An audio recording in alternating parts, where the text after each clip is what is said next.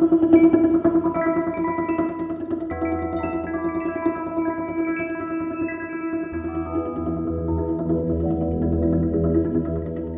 chaire que je vais occuper euh, au Collège de France concerne la biodiversité et les écosystèmes.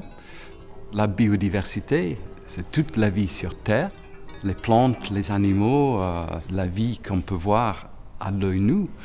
Mais il y a aussi la biodiversité au sein des, communautés microscopiques, la vie invisible qui est aussi très riche et aussi très important pour la biogéochimie, pour le bon fonctionnement de notre planète.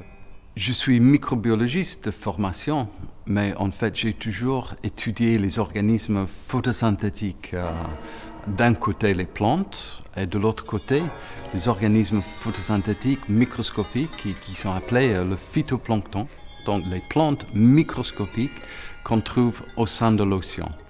La vie photosynthétique euh, océanique, c'est très important. En fait, c'est l'équivalent de la photosynthèse sur Terre. On ne voit pas les plantes, les arbres euh, au sein de l'océan, mais en fait, ils sont présents en, en tant que petits phytoplanctons. Une partie du phytoplancton euh, s'appelle les diatomées. Les diatomées, ils sont unicellulaires, microscopiques, mais avec les morphologies euh, magnifiques. Euh, ils sont responsables pour l'équivalent de la photosynthèse des forêts tropicales sur Terre. Et mon équipe essaie de comprendre le fonctionnement de ces espèces au sein des écosystèmes marins comment ils, euh, ils réagissent face au changement environnemental. Et nous faisons ça euh, à travers les explorations de l'océan avec la goélette Tara depuis dix ans maintenant euh, pour faire un recensement de la vie océanique microscopique. On a découvert plusieurs centaines de milliers d'espèces. En gros, 90% des espèces qu'on a décrites sont nouvelles.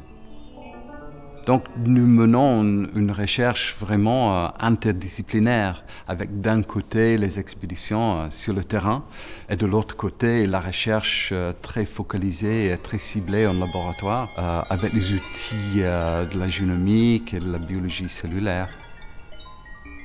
L'histoire de la vie sur Terre, et c'est pas du tout une évolution uniforme au fil du temps, mais la vie a aussi été interrompue avec plusieurs extinctions massives dans lesquelles plus de 75% de la vie sur Terre a disparu.